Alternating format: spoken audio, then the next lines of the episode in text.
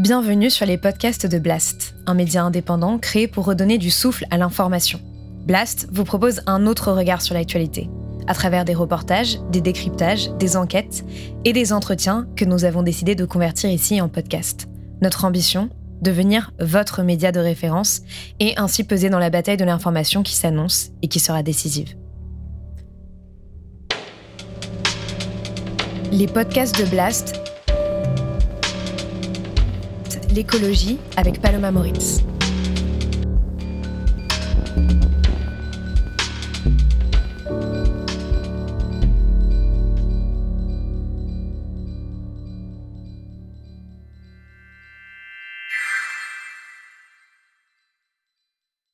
Notre société déborde de trop-plein, obscène et obèse, sous le regard de ceux qui crèvent de faim.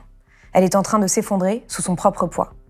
Elle croule sous les tonnes de plaisirs manufacturés, les conteneurs chargés à ras-bord, la lourde indifférence de foules télévisées et le béton des monuments aux morts. Et les dériques continuent à pomper, les banques à investir dans le pétrole, le gaz, le charbon.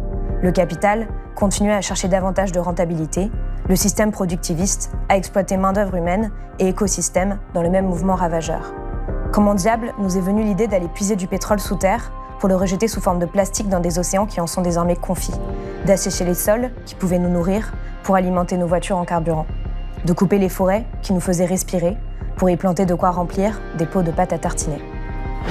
Ces mots puissants, ils sont de vous, Corinne Morel-Darleux. Ils sont extraits de, de, votre essai euh, philosophique plutôt coulé en beauté que flotter sans grâce, réflexion sur l'effondrement. Et donc face à ce, ce constat glaçant, à l'absurdité euh, de notre monde, comment résister individuellement et collectivement? Comment combiner, je vous cite, le pessimisme de l'intelligence et la saveur du présent? Et comment ces combats peuvent-ils se transformer politiquement? C'est de toutes ces questions dont nous allons parler dans ce nouvel entretien de la rubrique écologie de Blast.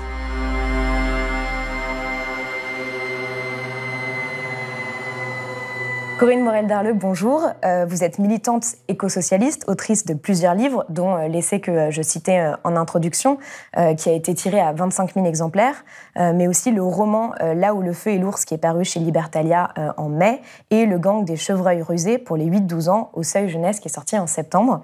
Vous êtes aussi chroniqueuse régulière chez Reporter, et vous avez été l'une des cofondatrices du parti de gauche, dont vous avez été secrétaire nationale en charge de l'écologie, puis du développement de l'écosocialisme à l'international, on en parlera, avant de quitter la direction en novembre 2018. Et donc, euh, finalement, aujourd'hui, vous êtes une figure qui prône une écologie de résistance, d'alternative, et euh, vous vous intéressez aussi beaucoup aux nouvelles formes de, lutte, d'activisme.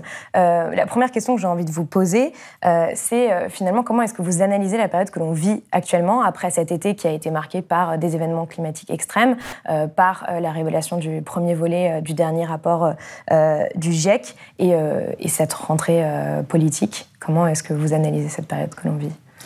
Euh, c'est toujours difficile de poser une analyse euh, quasiment en direct euh, sur, les événements. Là, en l'occurrence, c'est pas si difficile que ça parce qu'en réalité, il me semble que tout ce qu'on vit en ce moment, tout ce qu'on a vécu ou observé cet été, notamment en matière de d'accélération et d'augmentation en intensité aussi des aléas climatiques, comme on dit maintenant, c'est finalement la continuation euh, de euh, choses euh, qui sont maintenant largement documentées, observées ou en tout cas prévues par les scientifiques, mais euh, aussi euh, par un certain nombre de militants qui s'intéressent à ces questions-là depuis des années, voire depuis des décennies. ça fait maintenant plus de 50 ans qu'il y a des alertes sur la question du dérèglement climatique principalement, mais aussi de plus en plus sur l'extinction de la biodiversité. Et, et malheureusement, bah, en fait, tout ce qu'on voit aujourd'hui vient plutôt confirmer ces alertes. Donc, euh, de, en tout cas, de mon point de vue et de mon poste d'observation à moi, qui, euh, qui suit toutes ces questions-là depuis euh, maintenant plus de dix ans, il n'y a pas vraiment de grosses surprises ou de grosses révélations, si ce n'est que, bah, comme les scientifiques du GIEC, tout ça arrive encore plus tôt que ce qu'on craignait. Ce qui est alarmant, c'est qu'en fait, on, a l'impression quand même qu'il y a une distance euh, gigantesque entre ces constats scientifiques, ce qu'on est en train de vivre, et ce dont on parle dans l'actualité médiatique, dans l'actualité politique. Alors tout à fait. Ce qui est, pour moi toujours aussi surprenant en revanche, effectivement, c'est pas tant euh, la manière dont les milieux réagissent euh, aux, atteintes qui, leur sont faites, notamment par les activités humaines. C'est plus la manière dont les activités humaines arrivent à ne pas se laisser du tout influencer par, par ça. C'est-à-dire cette capacité qu'on a, collectivement à, à, passer d'un sujet à l'autre en fait et à empiler les informations comme si elles n'avaient aucun lien les unes avec les autres, avec cette espèce de phénomène de de nivellement euh, de, euh, de l'information. Euh, cet, été, par exemple, voilà, on est passé de, moments d'émotions, je crois, sincères, collectives, par rapport au, méga feu qu'il qui y a eu dans, plusieurs point euh, du globe, à euh, des, des, titres dithyrambiques sur l'arrivée de Lionel Messi et qui ont complètement éclipsé en fait cette actualité-là. Avec l'arrivée, vous le voyez, de Lionel Messi, la star argentine aux six ballons d'or, a atterri à Paris. Ça y est, il a atterri donc au Bourget. Il était attendu, hein, vous le voyez. Et qui finalement a été traité au même niveau à leur moment. Euh, avec, euh, enfin voilà, moi je trouve qu'il y a de plus en plus comme ça des superpositions en fait euh, qui, qui donnent un sentiment un peu d'irréalité mm. au monde. En tout cas, voilà, moi j'ai de plus en plus l'impression d'évoluer dans ce, concept de la vallée de l'étrange. c'est un, un, roboticien japonais qui a théorisé dans les années 70 ce qu'on appelle en anglais Uncanny Valley. C'est-à-dire, c'est un concept qui dit que plus un robot euh, et ressemblant avec un être humain, et plus ces imperfections sont monstrueuses, apparaissent comme monstrueuses. Et euh, donc, il y a cette vallée de l'étrange à parcourir, hein, pendant laquelle le robot va, de plus en plus ressembler à l'humain, avec une, période de rejet, comme ça, de, de sentiment de monstruosité, jusqu'à ce qu'il ressemble tellement à l'être humain que euh, bah, finalement euh, il va être accepté euh, et il va plus sembler étrange quoi. Et, j'ai vraiment l'impression en ce moment d'évoluer dans cette vallée de l'étrange où les, les, choses ressemblent à la réalité, mais en même temps avec justement ces espèces d'écarts assez monstrueux. On a vraiment de plus en plus une réalité à plusieurs niveaux. qui, qui se côtoient et je trouve que ça devient de plus en plus difficile de ne pas de ne pas être euh, frappé par l'indécence en fait de, de, cette superposition de différents niveaux de réalité, que ce soit en termes d'injustice sociale, que ce soit en termes de ravages environnementaux, euh, et puis effectivement dans le traitement de l'actualité, où on a euh, l'impression que les choses sont traitées de manière très ponctuelle et sans jamais faire de lien entre les différentes informations, notamment par exemple entre la question environnementale et la question économique, le lien avec bah, avec euh, ce système capitaliste, euh, la manière dont il, euh, dont il produit de la matière, la manière dont il nous incite à consommer, la manière dont il exploite la main-d'œuvre. Voilà, c'est comme si toutes ces choses-là étaient très compartimentées, sans lien les unes avec les autres, et donc bah, une information peut chasser l'autre, puisqu'il n'y a pas de, de, lien systémique qui est fait entre, entre toutes ces données qui devraient fournir une, une, une image globale euh, mais en fait, on est dans le pointillisme permanent sans que cette image globale soit, soit donnée à voir. Et pourtant, il y a une réalité qui est claire, c'est que le dérèglement climatique est là et qu'il nous oblige à nous adapter. Et donc, euh, face à ça, il y a un peu deux grandes questions qui se, qui se posent, qui pour moi sont un peu les, deux grandes lignes de cet entretien, si on veut. Euh, c'est de un, comment est-ce qu'on vit avec tout ça personnellement? Comment est-ce qu'on lutte à son échelle? Et de deux, c'est comment est-ce qu'on transforme cette indignation personnelle en un engagement collectif plus large et qui trouverait euh, peut-être euh, un débouché politique. Vous parlez aussi de, euh, de l'idée de politiser la collapsologie. Mm. donc voilà, c'est dans, cette idée-là. et si, si on commence donc avec, avec la dimension individuelle, moi j'aimerais commencer par parler de la jeunesse. vous avez écrit en décembre 2020 sur Reporter La jeunesse sur qui on fait souvent reposer un renouveau indéfini et l'avenir de la planète prend cher. Euh, et euh, la récente étude euh, Kantar qui a été révélée donc le 14 septembre, c'est la plus grande étude jamais réalisée auprès de 10 000 jeunes dans 10 pays, bah, finalement confirme ça, puisque selon elle, 59% des jeunes déclarent être très ou extrêmement inquiets du changement climatique et il y en a 45% qui affirment que l'anxiété climatique, elle affecte leur vie quotidienne de manière négative, donc pour dormir, se nourrir, jouer, échanger avec leurs amis, etc. et un chiffre intéressant aussi, c'est qu'il y a 6 jeunes sur 10 qui se sentent abandonnés et trahis par les gouvernements. Euh, j'imagine que cette enquête, elle vous a pas étonné? Elle me surprend quand même un peu par son ampleur. C'est toujours intéressant quand même d'avoir une confirmation un petit peu statistique euh, de choses euh, qu'on perçoit, mais qui sont plus de l'ordre de l'intuition. Puis, enfin, je veux dire, en tant qu'individu, on a toujours une vision très, très parcellaire. Et puis, toujours un peu biaisé aussi par les milieux dans lesquels on évolue.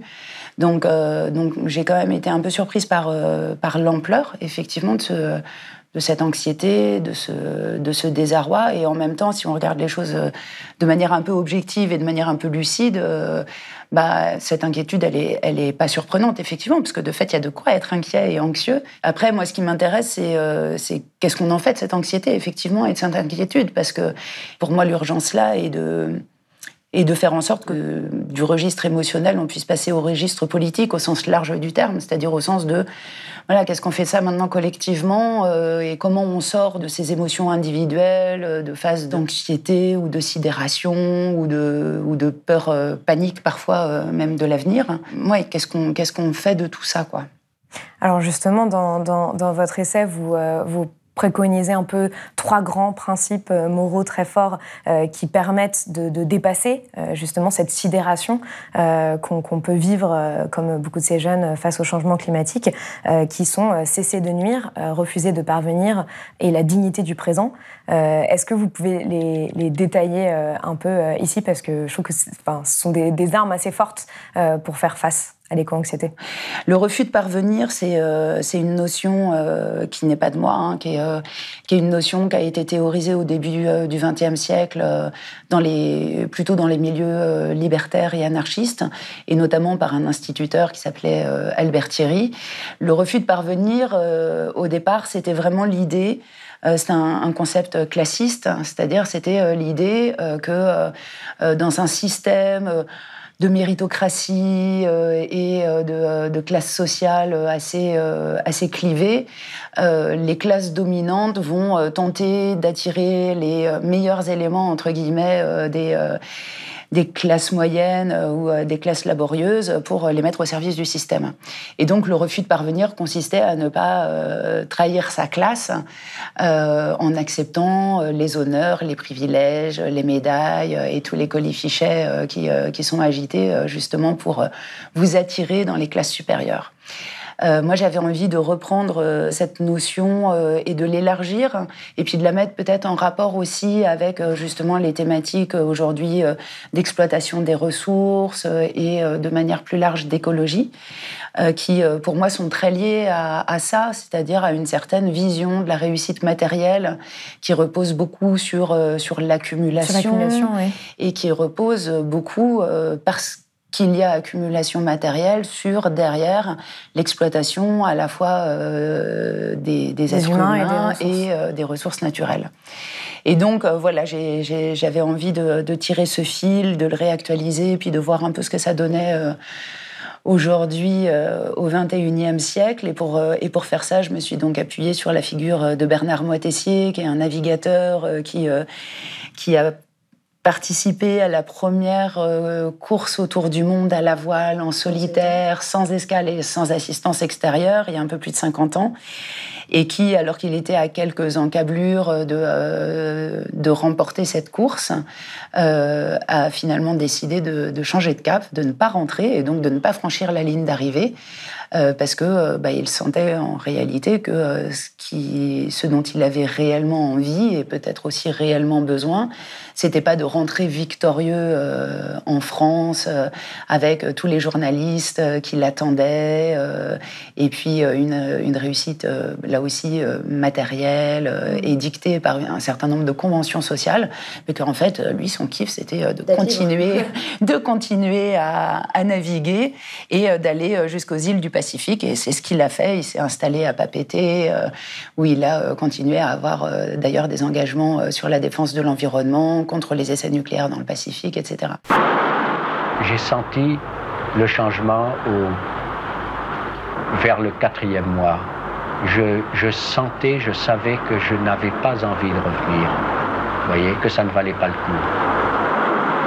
J'avais envie de continuer, quoi. J'avais envie de, de, m'éclater un bon coup euh, au maxi et, et puis j'ai continué jusqu'à jusqu'à jusqu'à plus soif, disons. donc euh, voilà, je trouvais que c'était une très belle illustration concrète de quelqu'un ayant euh, existé et pas seulement théorique, parce que voilà, j'aurais pu évidemment faire appel à, tous les grands penseurs de l'écologie politique, mais j'avais envie aussi de, voilà, de renouveler un peu le genre et de faire émerger de, d'autres figures qui donnent à penser et qui peuvent inspirer.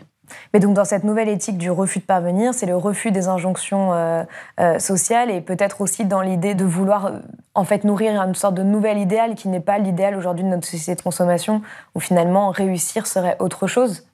Oui, c'est exactement ça. C'est-à-dire, c'est pas le, refus de parvenir, c'est pas le refus d'avoir des ambitions, ni même de vouloir faire carrière ou des choses comme ça. C'est simplement le fait de se dire que euh, ce sont des choix qu'on fait euh, après les avoir euh, vraiment interrogés. que ce soit pas uniquement une réponse à, à une injonction venue de l'extérieur, venue d'un certain nombre de normes sociales, et que ce soit voilà le fruit d'une vraie délibération intérieure. Après, le résultat, évidemment, il appartient à chacun, mais en tout cas, qu'il y ait au moins cette délibération intérieure et que et qu'on puisse se réapproprier ses propres choix qui évidemment est tempéré dans l'essai et dans, dans, la réflexion fatalement par la question des conditions matérielles d'existence, parce qu'en fait, tout le monde n'a pas, la, même, la même palette euh, de choix. Mais euh, ce que j'ai essayé de défendre, en tout cas dans le livre, c'est que euh, c'est qu'il y a toujours des, des, des, interstices de choix à aller chercher. Quoi. Alors, ils sont pas toujours aussi flamboyants que voilà, des, des grandes démissions, des grandes bifurcations, ce qui suppose d'avoir quand même déjà un certain nombre de ressources à sa, disposition. Mais euh, il y a toujours euh, des espaces de liberté à aller, euh, aller chercher, à aller conquérir, des espaces d'autonomie, des espaces de, simplification aussi, souvent, et donc d'émancipation pour moi, à refuser ce que la société nous tend parfois comme étant voilà, du, du gratuit, du cadeau, et qui en fait sont souvent des, un peu euh, ce que j'appelle des colis piégés du système, quoi. des choses qui vont soit vous attacher, soit vous transformer vous-même en produit euh, ou en annonce publicitaire euh, ambulante. je pense évidemment à tout ce qui est goodies, tous ces gadgets en plastique. siglés de marques qui sont soi-disant offertes et qui, oui, qui vous, qui vous transforment en femme ou homme sandwich. Donc euh, voilà, il y a, plein, de, plein de possibilités d'exercer euh, ce refus de parvenir ou ce libre arbitre, on peut l'appeler comme on veut, mais en tout cas, euh, voilà, de se reposer des questions sur ce dont on a singulièrement besoin ou envie parce qu'il n'est pas question non plus euh, de faire disparaître l'envie de nos vies. Du coup, on en vient à la, à la dignité du présent. Euh, vous, vous, l'appelez une nouvelle éthique de la, de la catastrophe. Euh, comment ça se traduit exactement la dignité du présent? Comment est-ce qu'on peut être digne au présent? La dignité du présent, c'est... c'est le fait de se dire que même dans les moments où les causes pour lesquelles on milite semblent d'un avènement très lointain, euh, que les, victoires euh, semblent de plus en plus hypothétiques, et c'est le cas euh, singulièrement sur les questions de climat et de biodiversité, où on a vraiment l'impression que plus le temps passe, plus la situation s'aggrave. Euh, et que euh, bah, finalement les, quelques petites victoires qui sont remportées sur ce front-là sont, sont bien minces hein, par rapport à l'accélération en termes de, gravité et d'urgence. Euh, donc même dans ces moments-là, qui sont des moments qui pourraient prédisposer à une forme de... Bah, de découragement quoi et d'envie de, baisser les bras de et bah, de se souvenir que tout, tous les combats qu'on mène, on les mène pas uniquement parce qu'on pense qu'on va les gagner à la fin, même si euh, c'est toujours souhaitable. On les mène aussi simplement parce que euh, c'est ce qui nous semble juste à faire à un moment donné, quoi. Et donc de pas trop miser sur les victoires futures, euh, sans oublier qu'il y a aussi cette dignité du présent qui rentre en ligne de compte et qui peut aussi être un moteur très puissant d'engagement et de, et de passage à l'action individuelle comme collective. Et donc de vivre en accord avec ses convictions autant qu'on le peut, euh, en fonction de nos conditions aussi matérielles, financières, etc. Parce qu'il y, a, aussi ça évidemment qui joue. Et donc cesser de nuire, c'était un peu, un peu la première étape normalement. Euh, comment comment est-ce que vous le Comment est-ce que ça se traduit dans une vie de, cesser de nuire? Bah en fait, pour moi, euh, cesser de nuire, c'est plus une interpellation qui, qui devrait pouvoir nous servir de, de filtre de questionnement. C'est-à-dire mmh. dans, dans les différents dans les différents actes qu'on pose euh, quotidiennement ou de manière euh, moins fréquente, individuellement comme collectivement, euh, d'essayer de réfléchir à l'ensemble de la, de la chaîne qui a mené jusqu'à la possibilité de cet acte pour soi-même.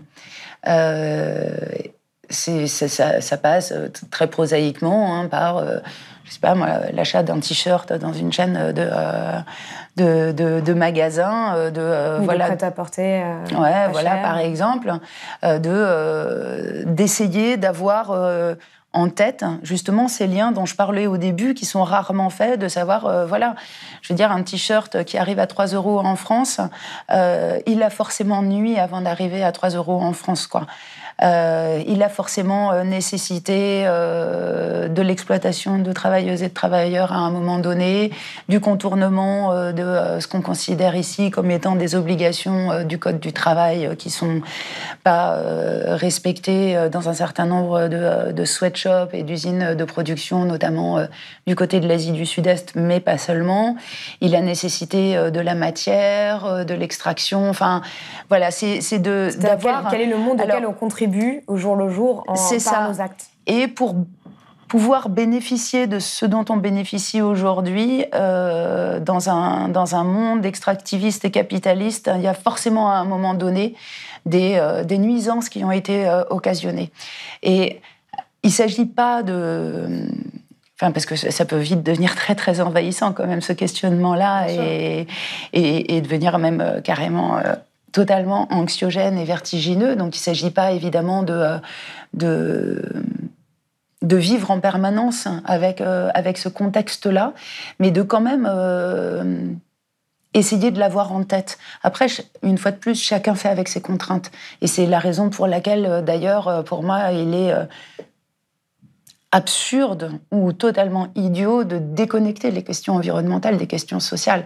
Parce que, évidemment, euh, si on veut plus euh, que les gens achètent euh, des t-shirts à 3 euros, qu'on nécessité toute cette chaîne de nuisances, bah encore faut-il que les gens aient la possibilité de, de, de, de s'acheter autre chose de plus cher, parce que, bah, en fait, voilà, la, nuisance, c'est aussi ce qui permet de baisser les coûs.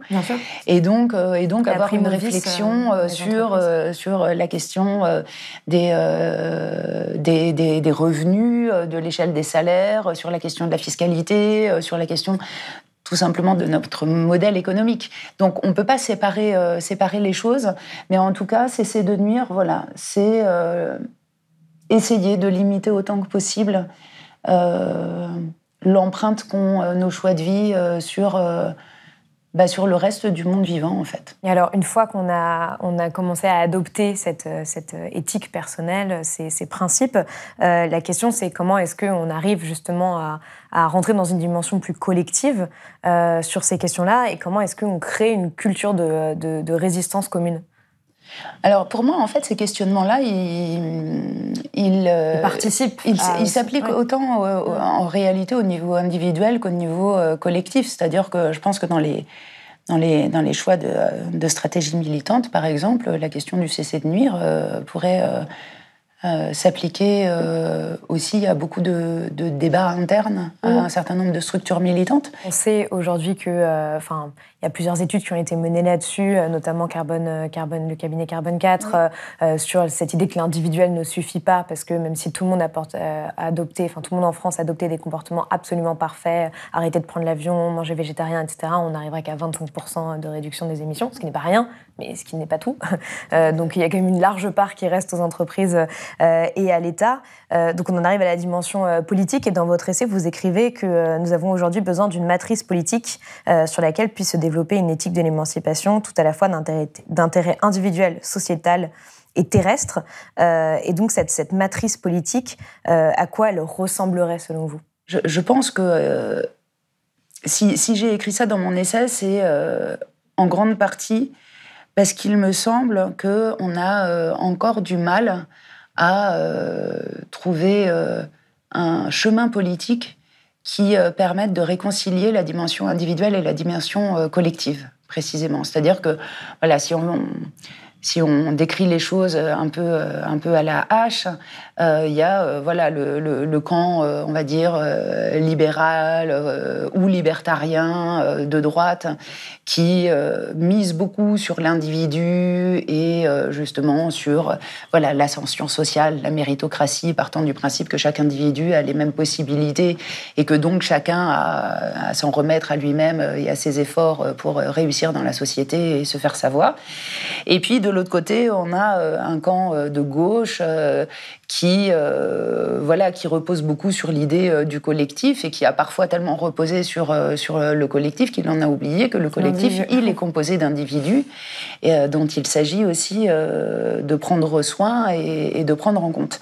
Et donc, voilà, pardon, je sens que je vais faire s'évanouir tous les politologues de France en disant des choses de manière aussi caricaturale, mais basiquement, voilà. Et je trouve que et je trouve qu'on aurait beaucoup à gagner à gauche, en fait, à, euh, euh, réintégrer cette, euh, cette dimension de l'individu dans la manière dont on envisage le collectif. J'ai, voilà, pour avoir participé à énormément de collectifs militants, j'ai vu aussi beaucoup d'individus exploser en vol en fait dans, dans, dans ces collectifs. je pense qu'on perd beaucoup de monde euh, qui, euh, bah, qui en fait euh, font des burn-out ou qui ne trouvent pas leur place ou qui se fondent dans le collectif, dans un, dans, dans, un oubli de soi-même qui ressemble finalement beaucoup à de l'embrigadement. Donc voilà, j'avais envie de, réintroduire cette, notion de l'individu dans le collectif et de trouver justement des notions, des concepts qui puissent euh, s'utiliser dans un, dans un cas comme dans l'autre, en tout cas qui ne euh, soit pas euh, voilà, dans ce clivage qui est souvent entretenu entre les gestes individuels et l'organisation collective, parce qu'en réalité, plus ça va et plus il me semble que les deux sont liés, c'est-à-dire que j'envisage pas en fait euh, d'engagement collectif euh, avec l'idée que par contre dès qu'on rentre chez soi on fait ce qu'on veut, on fait n'importe quoi, euh, sans qu'il y ait euh, un minimum de cohérence entre ce qu'on porte collectivement mm. et puis euh, ce qu'on s'applique individuellement. Le fait de trouver une matrice politique qui, qui soit à la fois sur les questions environnementales, sur les questions sociales, sur les questions sociétales, sur les questions terrestres au sens latourien du terme, donc des travaux de Bruno Latour, c'est là aussi d'essayer d'avoir euh, bah, d'avoir une vision systémique. Euh, j'en reviens toujours à ça parce que c'est vraiment ce qui me ce qui me marque le plus en fait euh, dans, dans, dans ce qui me semble manquer aujourd'hui à l'élaboration politique. Oui, c'est qu'on réfléchit en silo alors que évidemment tout est lié. Tout à fait. Et donc voilà, moi j'ai beaucoup travaillé sur, sur la notion d'écosocialisme et sur ouais, voilà sur ce projet politique euh, qui, euh, bah, qui est un projet politique qui existe euh, depuis les années 70, qui, qui justement pour moi est un, un projet politique qui a l'avantage d'être systémique, c'est-à-dire que qui prend en compte de manière simultanée et sans mettre de hiérarchie entre elles les dimensions sociales, environnementales, économiques, démocratiques. Euh, et qui euh, voilà, va à la racine des choses et se contente pas euh, de regarder les, les, effets du système, mais, mais vise aussi à s'attaquer aux causes, comme on le dit souvent, c'est quand même ça la définition de la radicalité au départ politique. S'attaquer aux racines, bien sûr. Et mais justement, c'est quand même une pensée qui commence à monter d'une certaine manière, puisqu'on l'a vu avec le mouvement des Gilets jaunes, que les liens entre justice sociale et justice environnementale ont quand même été assez rapidement faits. On a taxé au début les Gilets jaunes de anti-écolo, etc., ce qui n'était pas. Et, et, donc de comprendre que finalement, on ne peut pas régler la question environnementale sans aussi prendre en compte la dimension de, de, justice sociale, comme aussi de plus en plus de voix s'élèvent pour dire qu'il ne peut pas y avoir d'écologie dans un système capitaliste. Bon, ça, ça reste encore bien remis en question par d'autres. Euh, et donc, est-ce que, est que vous avez l'impression qu'aujourd'hui, l'écosocialisme peut devenir une nouvelle grille de lecture euh, qui nous permette de penser notre société autrement et justement d'arriver à imaginer euh, autre chose, en fait, un, contre-modèle, une alternative à ce qu'on vit aujourd'hui? Je pense que c'est, je pense que ça peut être une boussole vraiment intéressante en effet. Je, parle de boussole et je parle de projet politique parce que j'ai l'impression que dans la, dans la vie politique française, il y a souvent confusion entre le projet et le programme. et c'est pour moi un des une des nombreuses explications à la dérive puis au naufrage du Parti socialiste euh, français, c'est que euh, le Parti socialiste s'est défait de, de, tout projet politique et n'avait plus que des programmes. Et un programme politique, en fait, c'est quelque chose euh, qui est censé évoluer. Euh, c'est quelque chose qui est censé euh, bah, s'adapter bah, aux mutations aussi du, monde qui vous entoure, et c'est très bien. Mais à force d'évoluer de, et de s'adapter, il y a toujours le risque de perdre de vue l'horizon de société qu'on vise. Et ça, c'est le projet politique. Et je trouve que c'est vraiment absolument crucial euh, d'avoir ce cap, cette espèce de cet invariant en fait, qui, quelles que soient justement les évolutions, etc., va rester euh, valide et, euh, et, pertinent. Et je pense que l'écosocialisme peut servir de boussole, de cap, d'invariant en tant que projet politique quelle que soit euh, l'évolution de la situation. Et je pense qu'on a vraiment besoin euh, euh, de, ce type de boussole. Alors après, très honnêtement, voilà, enfin moi je me suis beaucoup intéressée à l'écosocialisme, mais j'ai aucun souci avec le fait qu'on l'appelle décroissance ou écologie sociale. et il y, a, des débats qui sont très intéressants à avoir sur la place et le rôle de l'État, par exemple, dans, dans, ce projet politique, qui est euh, voilà une thématique sur laquelle moi-même euh, j'évolue beaucoup euh, depuis depuis euh, quelques années. Donc ça ne veut pas dire, l'invariant euh, ne veut pas dire qu'il est figé et qu'il ne peut pas prêter au débat politique, mais euh, globalement, on voit de quel horizon on parle. quoi. C'est justement l'un des problèmes aujourd'hui, c'est qu'on on, dit beaucoup, on est un peu dans une crise des imaginaires, c'est-à-dire que en fait, beaucoup, beaucoup de personnes se retrouvent aujourd'hui à lutter contre, mais elles ne savent pas vraiment forcément pourquoi elles luttent. Il n'y a pas de lutter pour et, et d'horizon, justement. c'est ce dont on parlait plutôt avec ces jeunes aussi qui, sont, euh, qui vivent une anxiété parce qu'ils n'arrivent pas à se projeter euh, dans un monde qui leur ferait envie. Euh, à, quoi, à quoi pourrait ressembler une société éco-socialiste, enfin, en tout cas une société qui aurait, qui aurait appliqué les principes de l'éco-socialisme pour vous alors, j'ai fait une tentative de description, même si je ne me l'étais pas formulée comme ça, dans, dans, dans, mon roman Là où le feu et l'ours, où la deuxième partie se, se, déroule dans un lieu qui s'appelle l'Oasis et qui est alors, bon, on est dans un roman, hein, donc euh, c'est euh, forcément euh, très, très idéalisé et les choses seraient pas si simples dans, dans la vraie vie, mais où on est dans un lieu où l'éducation passe beaucoup par le faire, où, la technologie, à, vrai dire, est totalement absente, hein, mais où les savoir-faire manuels, traditionnels, sont euh, maîtrisés euh, par, par tout le monde. et qui est surtout un lieu où bah, humains et non humains vivent avec beaucoup plus d'harmonie que, que, ce qu'on peut connaître aujourd'hui. Et pour moi, c'est voilà une, une description, alors simplifiée, mm. mais ouais, un peu une description de, de cette utopie éco-socialiste euh, dans le sens où euh, voilà, les, les, choses sont, euh, sont mises en commun, où il y a quasiment pas de, de propriété privée et où la valeur d'usage a supplanté la valeur marchande. Donc, donc voilà, c'était en tout cas une tentative. Après, de, manière, de manière plus générale, moi je suis là aussi de plus en plus convaincue qu'il euh, y a beaucoup de, choses qui euh, aujourd'hui sont euh, vécues comme des, facilités ou des choses qui simplifient la vie, notamment dans le, milieu technologique.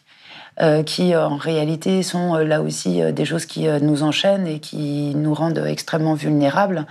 Moi, je suis très effrayée de voir à quel point aujourd'hui tout repose sur le numérique et de plus en plus, et à quel point ça nous met dans des situations de d'extrême vulnérabilité, euh, et je ne parle pas seulement individuellement, mais aussi collectivement. on a déjà parlé plusieurs fois sur, euh, sur Blas, sur ces questions Voilà, quand on... Enfin, je ne sais pas si vous êtes déjà allé euh, visiter un centre, par exemple, de...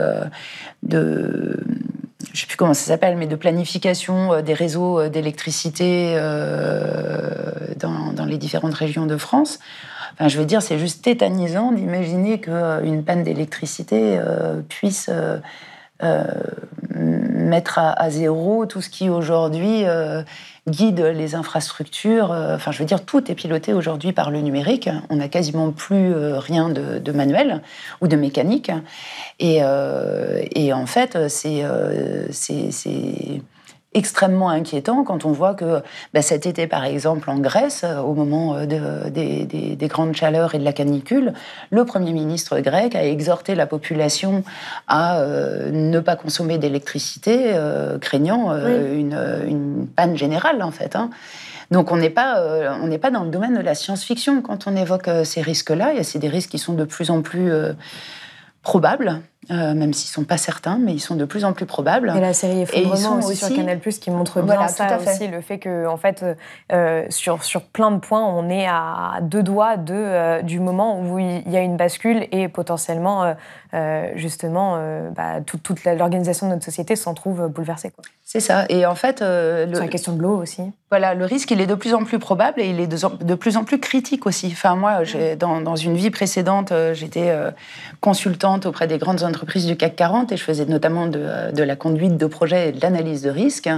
Et on évaluait euh, sur un projet euh, les différents risques qui pouvaient intervenir et, euh, et on évaluait la probabilité que le risque arrive, mais aussi sa criticité, c'est-à-dire son, son impact si le risque arrivait.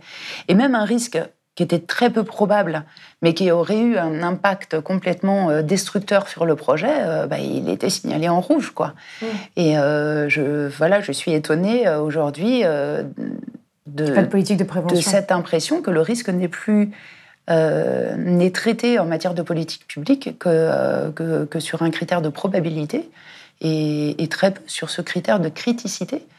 Euh, alors évidemment, il y a des explications à ça, hein, notamment euh, le, poids d'un certain nombre de, euh, de, décideurs économiques qui orientent, on le sait beaucoup, les décisions de politique publique. Mais enfin, toujours est-il que voilà, on se rend, je trouve, très très dépendant du numérique. Hein, et, très très vulnérable. donc voilà, ça fait partie pour moi des pistes d'émancipation à, à porter euh, qui, euh, bah, qui rentre euh, justement dans un, dans un projet éco-socialiste. Mais alors justement, euh, je, me fais volontairement l'avocate du diable, mais potentiellement des personnes qui vous écouteraient pourraient vous dire, euh, moi je, moi j'ai pas envie de m'émanciper parce que je, je, me sens libre dans cette société, euh, je suis très bien avec tout ce confort là et votre projet low tech, du, du, de l'éducation du savoir, moi ça m'intéresse pas, c'est pas une société qui me fait rêver. Comment comment est-ce qu'on fait rêver en fait sur ces sur sur ces enfin sur ces nouveaux projets qui en fait impliquent une forme de sobriété obligatoire? C'est toute c'est tout le défi hein, euh, qui, est, face à nous aujourd'hui. On sait que dans, tout mécanisme de transformation sociale, euh, il y a trois leviers euh, qui doivent être activés de manière simultanée. Il y a le levier de la résistance et de la, voilà, de la résistance frontale au système. Hein. C'est tout ce qui se passe sur le terrain du militantisme pour euh, empêcher euh, des projets de bétonisation de terres agricoles, etc. Il y a le terrain de la construction des alternatives, c'est-à-dire montrer effectivement qu'il est possible de vivre autrement. Et euh, là, c'est c'est voilà, c'est la ZAD de Notre-Dame-des-Landes, les tiers-lieux. on a plein d'exemples aussi. Et puis il y a évidemment le, troisième levier, qui est le levier de la bataille culturelle et des imaginaires. Et là, bah, la, tâche, elle est, elle est également d'ampleur, mmh. puisque euh, c'est très compliqué de, euh, de déconstruire en fait euh, tous ceux avec quoi on, a été forgés les, les, uns et les autres. Quoi. Hein. C'est-à-dire que il y a, enfin, je veux dire, il y a tellement de choses aujourd'hui qui semblent évidentes, sur lesquelles on s'interroge même plus. En fait, on est vraiment dans le choix de la pilule dans Matrix. Bah, il y a un petit peu de ça, ouais, très honnêtement, il y a un petit peu de ça, et c'est vrai que c'est d'autant plus compliqué de, de voir en fait l'inanité de, certains choix qui nous sont euh, qui nous sont proposés ou de certaines incitations ou de certains comportements euh, de, vie, de consommation. C'est d'autant plus compliqué d'en voir l'inanité qu'il n'y a jamais de, de, temps de pause en fait. Il n'y a jamais ce temps de pause de se dire, ok, on arrête, on arrête, enfin ben voilà, on regarde, on essaye d'observer les choses avec un regard neuf euh, et de, se demander si euh, tout ce qu'on voit autour de soi, euh, s'il n'y a pas des choses finalement totalement absurdes. Enfin, je veux dire là encore cette semaine, je suis tombée sur, enfin c'était c'est une dépêche AFP quoi. Se félicitant que des scientifiques en Nouvelle-Zélande aient trouvé le moyen de dresser des vaches à aller faire pipi sur un revêtement synthétique pour euh, récupérer l'azote de l'urine euh, des bovins et euh, réduire les émissions de gaz à effet de serre. Quoi. Mm. Et donc là, on a besoin d'un temps de pause.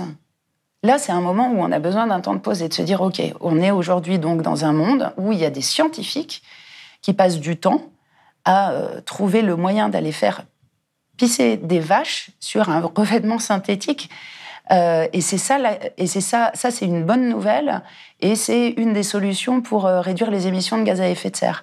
Alors que on est dans un monde euh, d'élevage intensif qui provoque de la déforestation, de, enfin, je veux dire, c'est de la folie quoi. C'est vraiment, c'est c'est juste dingue. Mais c'est, il y a un tel flot, ça s'arrête jamais. Et donc il y a jamais ce temps de pause d'essayer de, de, de, se rincer là un peu le, regard et de reposer un regard euh, interrogatif, comme si on était euh, voilà des historiens ou des extraterrestres qui débarquent et qui regardent les choses euh, voilà sans, sans, sans être déjà imprégnés et, et, de voir à quel point, enfin voilà, il y a des choses aujourd'hui qui sont soit absurdes, soit totalement indécentes, et que euh, en fait il faut garder euh, cette, cette, capacité à voir l'absurdité et l'indécence. Et c'est vrai que le fait d'être euh, en permanence dans, dans, dans, cette espèce de course, euh, bah, tout simplement pour subvenir à ses besoins, pour survivre, ou parce qu'on est bombardé en permanence justement d'infos qui sont de plein de, de natures différentes, bah, c'est très compliqué en fait de, de prendre ce temps d'arrêt et puis de se rincer le regard. Où est-ce qu'on se rince le regard aujourd'hui? Et singulièrement quand on, quand on est en milieu urbain et singulièrement quand on est euh, en galère sociale, quoi.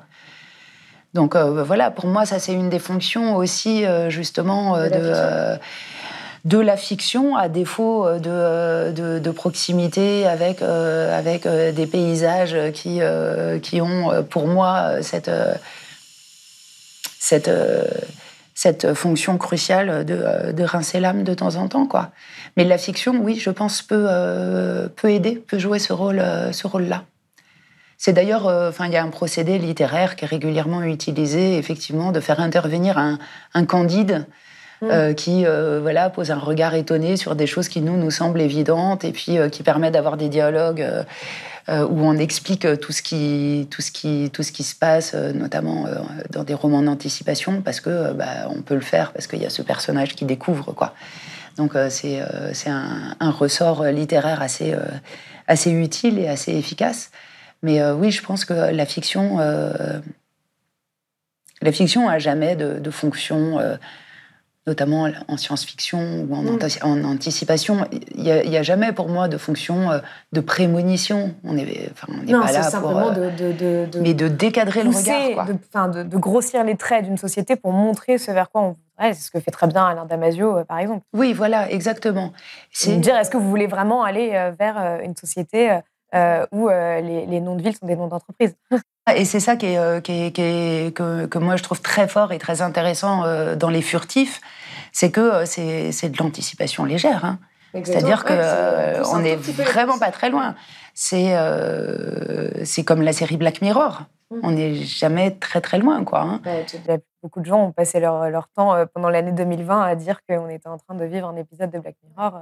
Mais par contre, la question derrière, c'est qu'est-ce que ça provoque quoi? Mmh.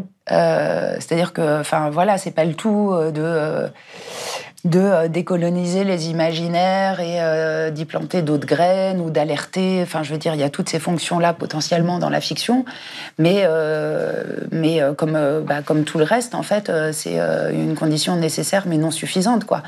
Parce que je suis pas sûre, par exemple, que la servante écarlate de Margaret Atwood ait fait davantage pour la place des femmes dans la société que le mouvement MeToo, quoi. Mm.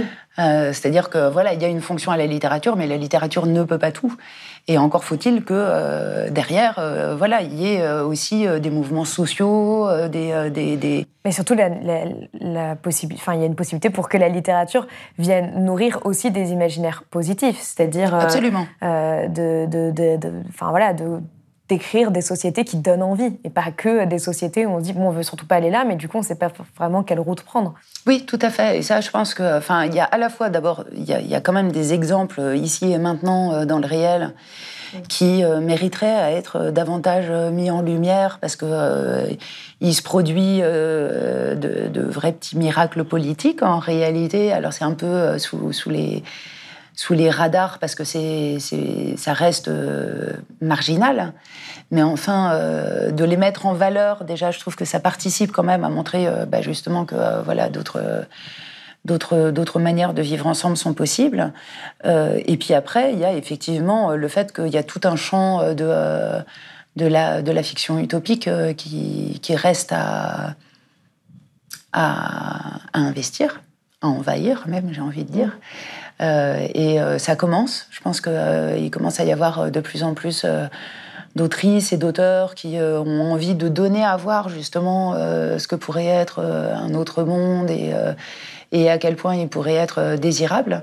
Mais, mais bah, l'avantage de la fiction, c'est que c'est un domaine dans lequel les ressources sont illimitées et que voilà, je pense qu'il y, y, a un vrai travail à faire. D'ailleurs, enfin voilà, là on parle de romans, mais euh, c'est valable euh, dans cinéma, dans les séries, dans les jeux vidéo, enfin, dans tout ce qui peut permettre aussi euh, de, de toucher un public plus large et éventuellement plus jeune.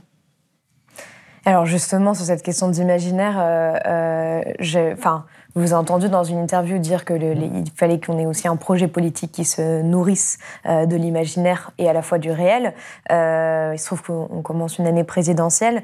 Euh, comment est-ce que vous pensez qu'il est possible d'imposer ces thèmes dont on vient de parler dans le débat politique, sachant qu'aujourd'hui il est quand même extrêmement concentré sur les questions identitaires et absolument pas sur l'écologie populaire, alors que paradoxalement il y a une enquête Ipsos euh, Soprasteria qui est sorti il n'y a pas longtemps, qui disait que 82% euh, des Français euh, voulaient des mesures rapides pour l'environnement, quitte à modifier leur mode de vie, et qu'ils mettaient en fait en tête, la plupart des Français mettaient en tête l'environnement sur leurs préoccupations. Donc là, on voit qu'il y a vraiment aussi un peu une, dissonance quoi, entre les deux. Donc comment est-ce qu'on peut imposer ces thèmes-là pendant cette, cette, année présidentielle? Ces thèmes de justice sociale, de justice environnementale bah, D'abord, sur, sur la question de la dissonance, voilà, moi je suis, euh, je suis évidemment toujours très contente quand il y a des sondages qui sortent et qui mettent l'environnement en tête de la préoccupation. Euh, mais en même temps, il ne faut pas quand même que ça nous aveugle sur euh, les, levées de boucliers incroyables qu'il y a dès qu'on parle de euh, baisser la limite de vitesse sur les autoroutes. Euh.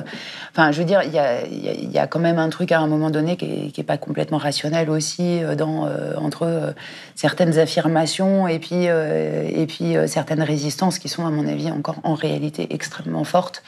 D'autant que je pense qu'on est arrivé à un moment où vraiment la Enfin, la, hiérarchie euh, des besoins et la question des libertés euh, font euh, l'objet vraiment d'une grande confusion en fait.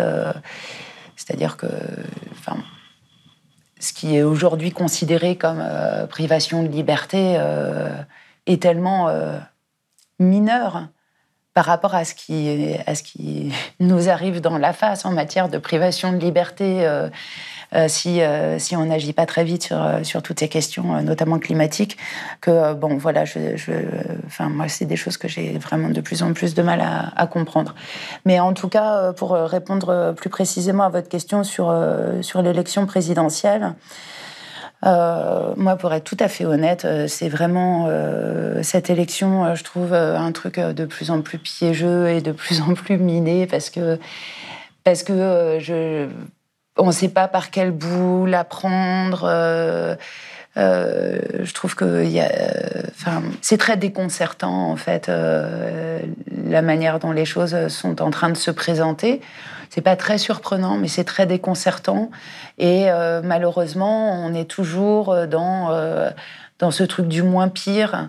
du choix par défaut. enfin, en tout cas, moi, j'ai du mal à m'enthousiasmer pour, pour cette échéance, à la fois par par fond politique, parce que c'est en fait vraiment juste tout ce qu'on déteste en termes de, de mode de scrutin, en termes de, valeurs que ça véhicule, de, de, femmes ou, d'hommes providentiels, et puis qu'on a aujourd'hui un, une cinquième république qui est tellement euh, obsolète et, inadaptée à tous, les, à tous les nouveaux défis. Donc déjà, c'est compliqué de, s'enthousiasmer pour cette raison-là. Et puis ensuite, parce que euh, en réalité, j'ai moi assez peu d'espoir sur, euh, sur le fait que, que quiconque puisse imposer les termes d'un débat. En tout cas, je trouve que l'énergie qui aujourd'hui est mise à essayer d'imposer à d'autres les termes d'un débat qui nous semble à nous euh, centraux, euh, je m'interroge vraiment sur le fait de la placer là, cette énergie, mm. plutôt qu'à euh, s'auto-organiser dans des actions directes, performatives, qui visent pas à poser une revendication, ou euh, qui vise pas à convaincre d'autres de parler du sujet qui nous intéresse, mais qui vise à nous y attaquer nous-mêmes, quoi. Extinction Rebellion décide de passer à la désobéissance. Et s'il faut choisir entre rester dans la légalité ou sortir du système, eh bien nous en sortirons.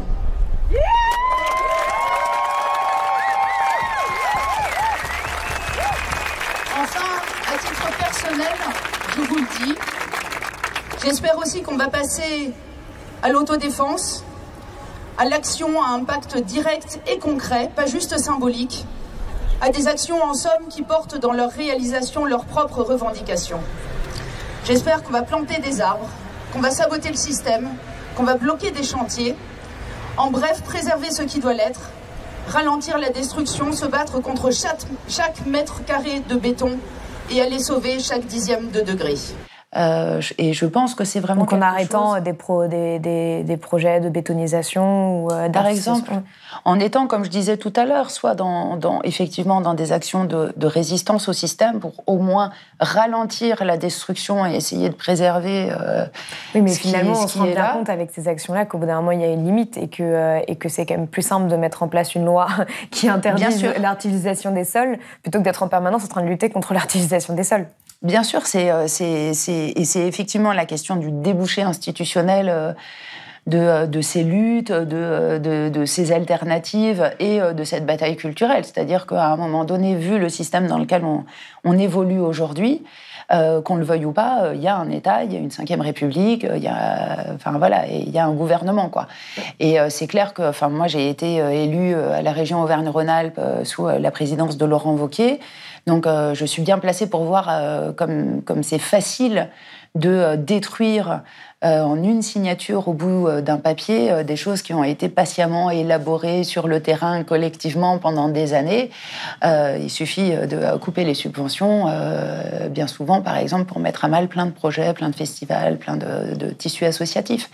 Donc évidemment que la question du débouché institutionnel se pose, et c'est la raison pour laquelle moi je ne fais pas partie des gens qui tordent le nez sur, sur les différentes échéances électorales, notamment municipales, régionales, départementales, etc. Euh, parce que, euh, bah, que j'ai vu concrètement euh, la différence que ça fait à la tête d'une collectivité territoriale et que, et que voilà, je me réjouis que des municipalités soient passées à gauche parce que même si c'est pas la panacée, même si c'est pas l'écosocialisme en acte, bah, en fait, ça fait beaucoup moins de dégâts quand même que des politiques de, de droite ou d'ultra-droite. Simplement, la question que je me pose d'abord, elle est spécifique sur la présidentielle, qui est quand même vraiment une élection euh, particulière et particulièrement tordue. Euh, et ensuite, elle est surtout sur le, le ratio en fait euh, de temps et d'énergie qu'on met à, ce, à cette stratégie de conquête du pouvoir par les urnes. Mm. Et le ratio du temps et de l'énergie qu'on met à l'action performative directement transformatrice. Parce qu'il il y, a, des actions, on disait, de ralentissement de l'emprise du système, mais il y a aussi des actions de construction d'alternatives pérennes qui sont pas en but permanente à la répression policière, etc. Donc il y a aussi des choses qu'on peut, qu'on peut construire dans le temps. Donc moi, ce qui m'interroge, c'est le ratio entre les deux. Et euh, je trouve qu'il euh, y a aujourd'hui une prépondérance, en tout cas, dans euh, les structures politiques traditionnelles et notamment partidaires. Je veux dire, il y a, enfin, en fait, le, temps et l'énergie sont quand même en grande partie happés par ces rendez-vous électoraux, quoi. Ce qui n'est pas illogique. Hein. Enfin, je veux dire, c'est quand même au départ dans, dans, la fonction du parti politique. Mais je, trouve que voilà, je trouve qu'il y a un déséquilibre entre les deux, en fait, par rapport à ce que ça ramène en termes d'impact. Parce qu'on euh, peut se dire que que c'est pas, euh, enfin qu'on ne fait que gagner du temps en bloquant des projets, mais euh, ça fait quand même un bout de temps aussi qu'on n'a pas vu un président de la République de gauche en France. Donc je suis pas sûre qu'en termes d'efficacité aujourd'hui on puisse mettre une hiérarchie entre, euh, entre cette conquête du pouvoir institutionnel et puis, euh, et puis l'action euh, transformatrice de terrain. Quoi. On parlait justement au début euh, de, de, ces décalages de réalité, finalement, entre la réalité politique, médiatique qui nous est présentée et la réalité climatique, sociale euh, et, toutes les crises qu'on est, est en train de vivre. Euh, d'une certaine manière, c'est aussi de se dire comment est-ce que cette réalité-là, qui est la réalité, va pouvoir s'inviter dans le débat présidentiel et qu'on va pouvoir poser les vraies questions. C'est-à-dire comment est-ce que on réduit les inégalités sociales en France, quelles vont être les énergies de demain, comment euh, comment, est-ce qu'on réduit nos émissions de gaz à effet de serre de façon euh, euh, drastique, etc. Et, ça vous bah, enfin, là-dessus, je pense que d'abord, il y, a, enfin, y, a, quand même un rôle absolument primordial des médias. Parce qu'en en fait, c'est eux, souvent, qui posent les questions les plus, les plus audibles, les plus publiques. Euh, les plus visibles euh, pendant, euh, pendant cette, cette période électorale. Et, et moi, j'aurais plutôt tendance à dire bah, de renforcer le, le, réseau des médias alternatifs et indépendants plutôt que d'essayer d'aller convaincre, je sais pas qui. Et pour vous, il y a des personnalités politiques aujourd'hui qui, qui, qui, portent ces sujets? Oui, bien sûr. Oui, à qui vous faites confiance pour porter ces sujets-là? Oui, il y a des personnalités politiques euh, qui, euh, qui, portent ces sujets-là. Enfin, je veux dire, euh, que ce soit du côté de la France Insoumise et de Jean-Luc Mélenchon sur un certain nombre de questions, notamment de questions sociales et démocratiques, ou que ce soit du côté, alors, je ne sais pas qui encore, mais en tout cas de la primaire des écologistes, avec Delphine Bateau, qui, moi, je trouve, un discours hyper intéressant, qui pose les bonnes questions et qui les pose sans tourner autour du pot, avec un discours euh, de vérité euh, et, très lucide, euh, et en même temps très argumenté et très sérieux. Mm. Donc voilà, d'Éric Piolle. Enfin, je veux dire, oui, pour moi, il y a, plein de personnes aujourd'hui qui sont susceptibles de porter ces questions-là, mais encore faut-il qu'elles aient l'espace pour, pour les porter, quoi. C'est-à-dire qu'en fait, porter ces questions-là c'est compliqué aujourd'hui dans le système médiatique euh, dominant euh, tel qu'il existe. Et donc, euh, bah, en fait, on l'a vu sur le débat sur France Info, le premier débat bah, de la écologiste. Absolument. Si on regarde les sondages, nationalement, l'écologie politique que vous portez suscite assez peu d'engouement. Qu'est-ce qui ne prend pas entre vous et les Français? Définissez comme écoféministe. En guerre contre le patriarcat, vous vous présentez comme la candidate des minorités discriminées, vision qui encourage un peu les luttes communautaristes.